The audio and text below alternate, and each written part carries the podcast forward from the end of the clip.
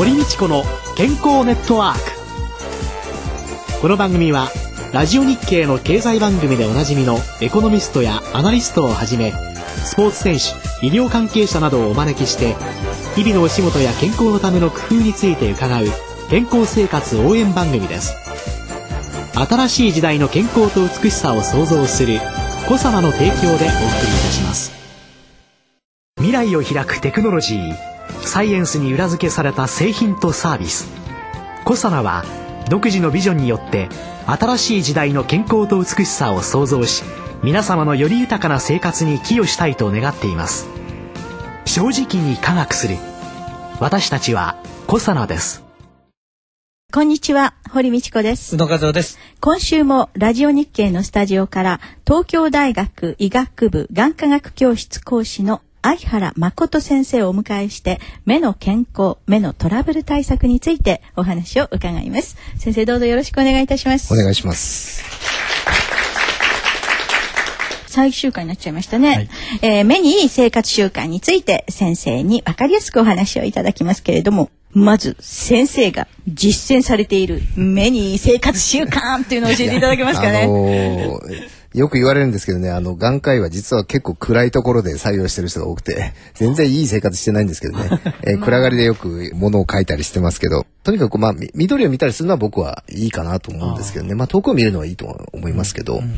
ずっと近くばっかりで作業してることが多いので、メリハリをつけるってことですよね。ずっと近くで物を見てるっていうのは良くないことなんです、やっぱり。だから時々遠くにこうピントを外してやるっていうのが大事じゃないかなとは思います。なかなか生活習慣でっていうと、やっぱり適度に運動していいものを食べるっていうのが大事だと思うんですけど、なかなかそんなことをちょっとしてないのが現状なんで、えーもう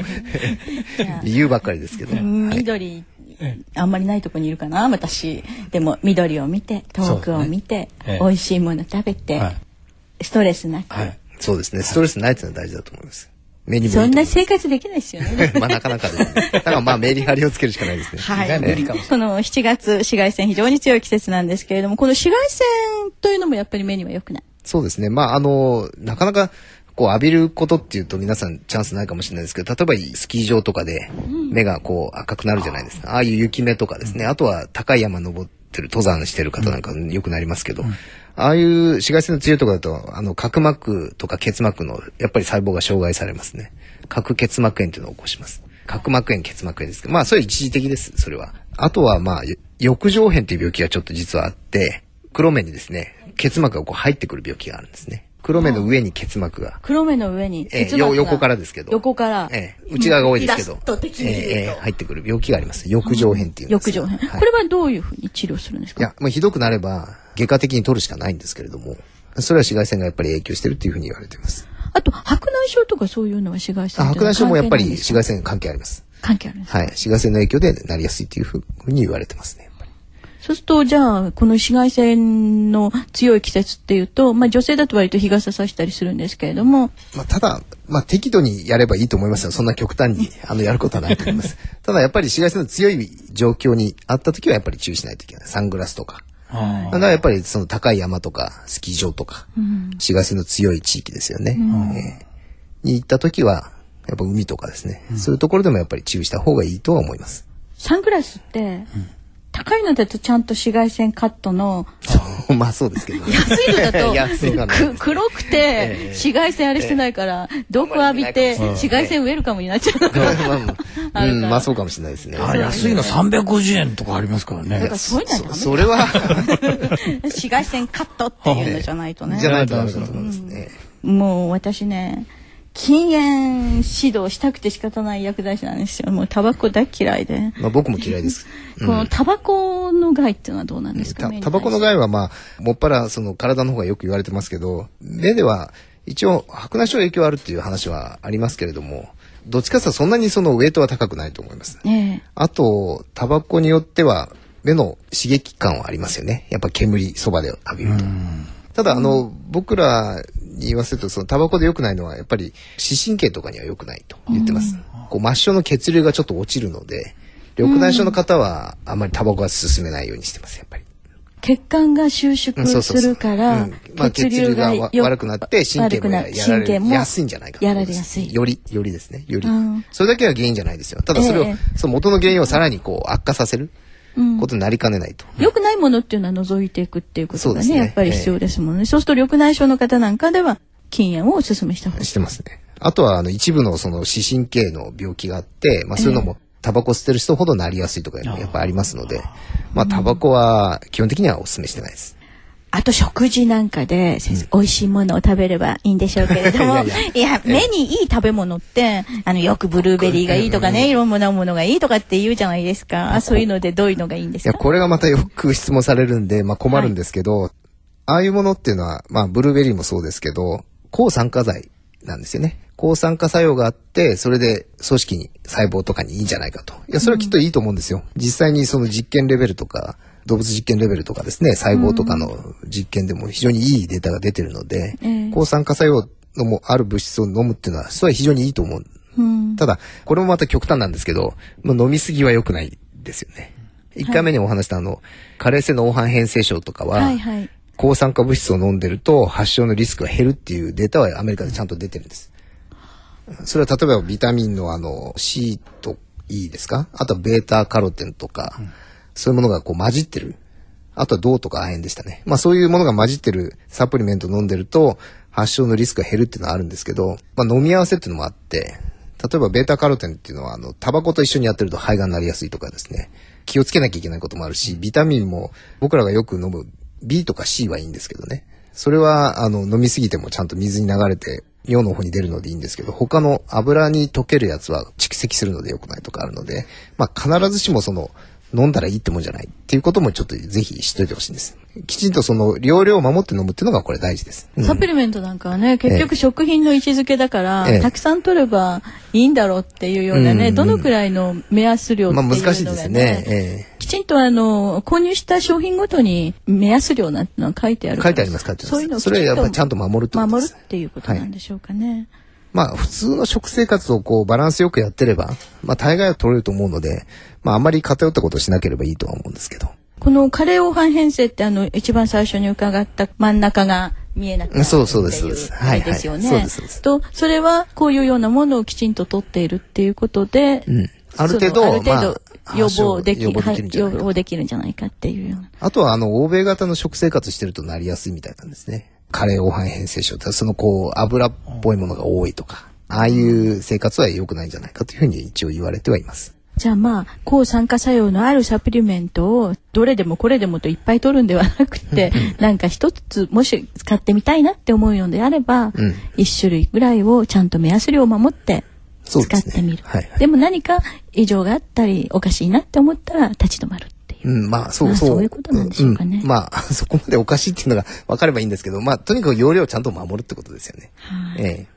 あとその目に負荷がかからないストレスがない生活っていうのは、うんいやもう、こういうその生活してると、目にストレスがない状態で暮らせないですよね。もう、とにかくこう、最近はパソコンなしでは仕事もできないし、携帯の細かいものを見なきゃいけないし、ディスプレイを見て過ごすっていうのはもう避けられないですから、本当はだからそういうの少なくした方が、まあ前回話したドライアイなんかも絶対減るはずなんですよね。その VDT をによるドライアイっていうのは、やっぱり見ることで起きてますから、やっぱり少なくすればいいと思います。ただ、もう仕事で避けられないのは間違いないので、まあ1時間見たら5分でもいいから休むと。いうようなのがやっぱり物を見るときの理想だと思いますよ。だから近くを1時間見たらちょっと目線を外してですね、まあ目を休ませるというのがやっぱり大事だと思います。ビジュアルディスプレイを使う人の、はい。その労働環境基準とかっていうの。で、その1時間やったら15分休憩って書いてあるんですけど、実際に職場でそれやったら怒られちゃいますよね。いや、僕も今それ言いたかったんですけど、なかなか現実的にそれができるかっていうとね、難しいですよね。だけど実際はまあ、そうやらないとなかなか大変な人もいると思いますよ。本当はそういう意識を日本中の方々が持ってくだされば、少しずつ休憩も取りやすいんでしょうけど、そうですね。ななかなか休めませんよね。なかなかいかない。え仕方ないので私は1時間ぐらい経ったらトイレに行くとかお茶の あそれそれはいいと思いますねなんかしながらうろうろうろうろ、ええ休みっていう感覚にしちゃそうとうん。まあ明らかに休んでるっていう状況を見せると、まあいろいろ問題あるでしょうから。うん自分なりのそのピントのこう外し方、要するに近くから遠くにこう戻してやる方法をまあ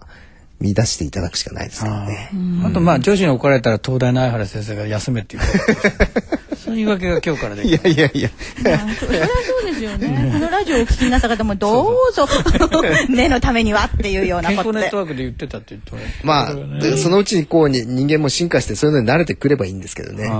ええだって昔はこういう生活してなかったわけですからね。明らかにこの数十年で全然違う生活してるんで、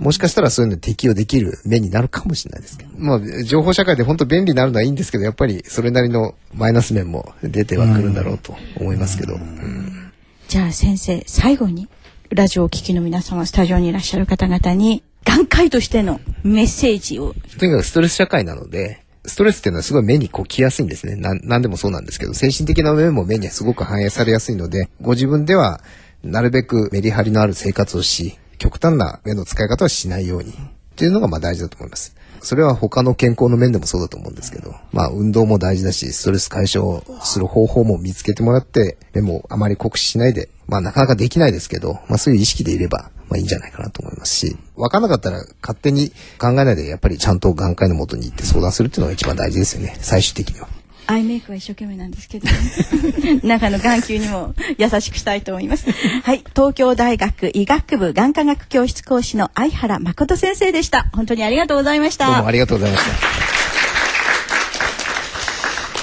えー来週は女子プロボーラーの中谷優子さんをお迎えしてお送りしてまいります。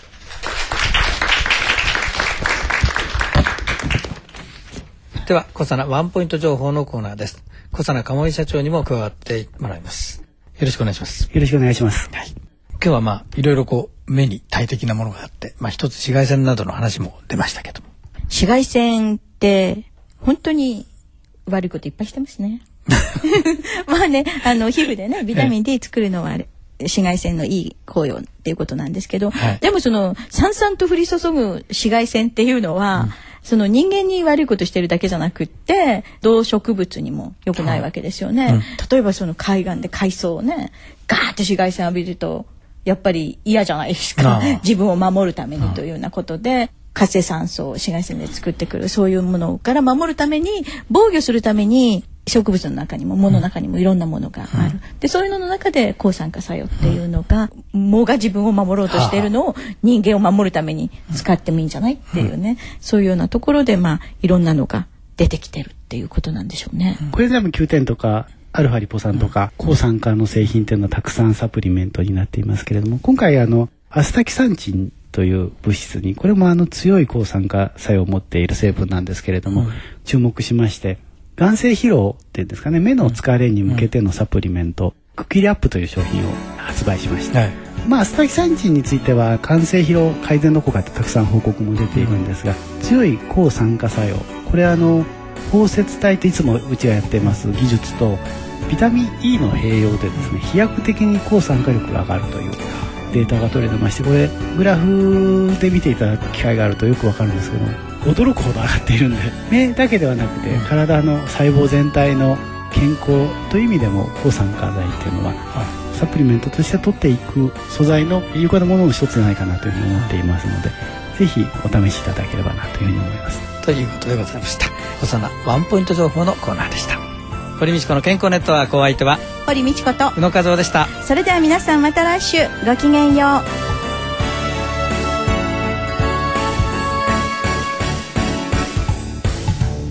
堀道子の健康ネットワーク。健康と美容についてもっと詳しく知りたい方はぜひコサナのサイトへ。検索で「コサナ」カタカナで「コサナ」と入力してください。この番組は新しい時代の健康と美しさを創造するコサナの提供でお送りいたしました。